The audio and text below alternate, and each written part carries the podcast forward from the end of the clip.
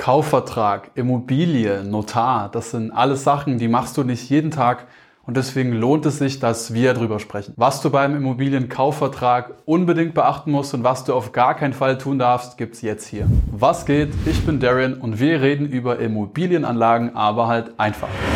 Ich will, dass möglichst viele Menschen verstehen, wie sicher und einfach Immobilien für die Altersvorsorge sind und sich trauen, ihre erste Immobilie als Investment zu kaufen. Wenn du genau das tun willst, dann bist du hier so krass richtig und solltest dringend abonnieren.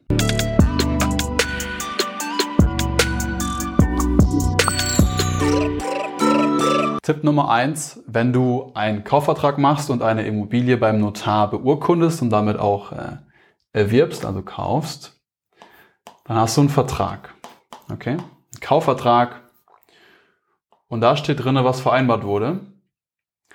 Und da muss unbedingt alles, alles, alles, alles ohne Ausnahme, alles rein, was ihr besprochen habt und was dann auch am Ende so gemacht werden soll. Weil alles, was da nicht drin steht, nachdem der Notar das hier einmal abstempelt, ist wertlos. Ja, du kriegst nur einen Stellplatz hier und machen wir noch mal ein bisschen billiger und ich gebe dir noch die Möbel mit bei und so. Gilt alles nicht. Wenn es drin steht, gilt.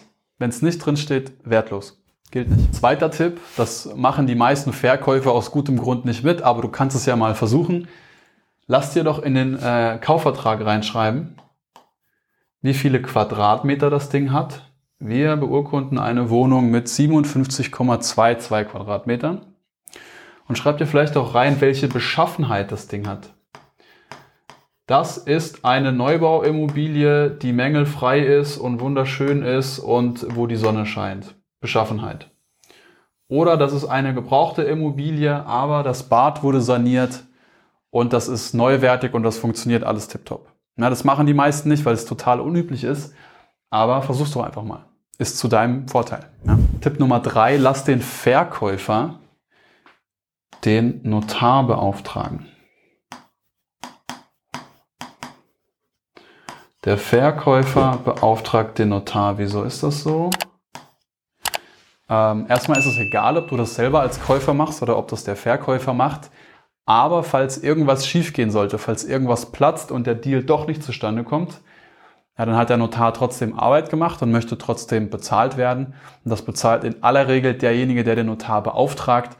Das heißt, es wäre in dem Fall der Verkäufer, wenn der das dann macht. Der würde dann das Risiko tragen, Kosten zu haben für den Notar, auch wenn gar kein Deal, auch wenn gar kein Verkauf zustande kommt. Tipp Nummer vier, die Zahlung ja, beziehungsweise die Zahlungsfrist.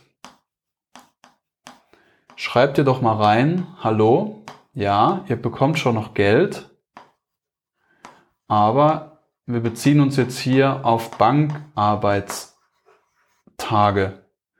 Zum Beispiel, weiß ich nicht, 30 Bankarbeitstage. Ja, normalerweise steht da drinne Tage hier.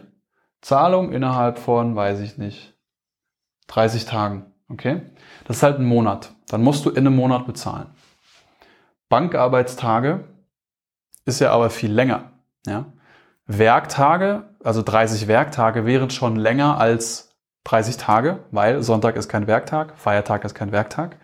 Samstag ist übrigens ein Werktag. Bankarbeitstage ist ja nochmal weniger und damit dauert es nochmal länger, bis du hier 30 erreichst. Das heißt, 30 Bankarbeitstage sind einfach nur durch hier 10 Buchstaben vorne dran hast du viel länger Zeit als einen Monat, den du vielleicht in dem Fall sonst hättest, um dann auch zu bezahlen.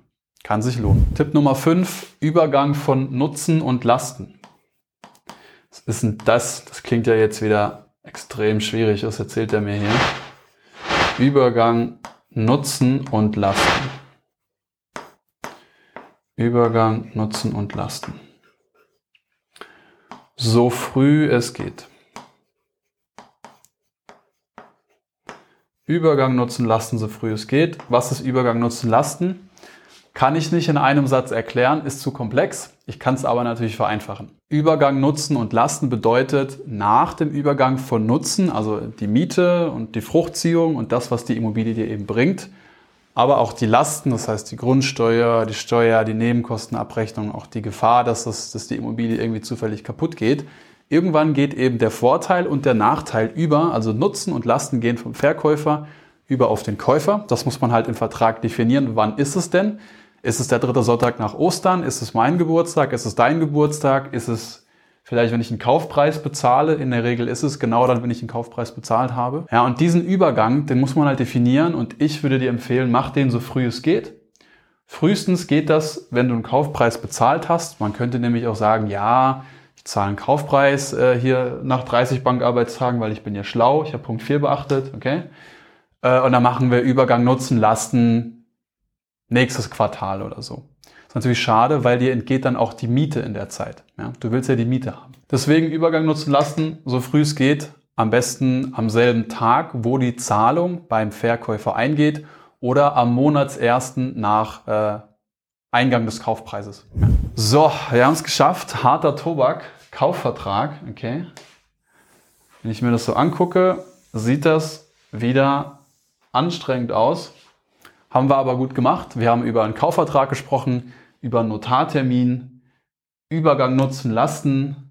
Schwierige Themen, aber hier sind die Infos. Meine Frage an dich ist, welcher von diesen fünf Punkten hat dich am meisten überrascht? Womit hast du am wenigsten kalkuliert? Einmal unten reinschreiben und auch alles, was du jetzt nicht gecheckt hast, was du nicht verstanden hast, einfach als Frage. Hallo hier, wie war denn das? Punkt drei. warum? Erklär nochmal. Ich komme rein, antworte dir oder mach nochmal ein neues Video. Okay, ciao.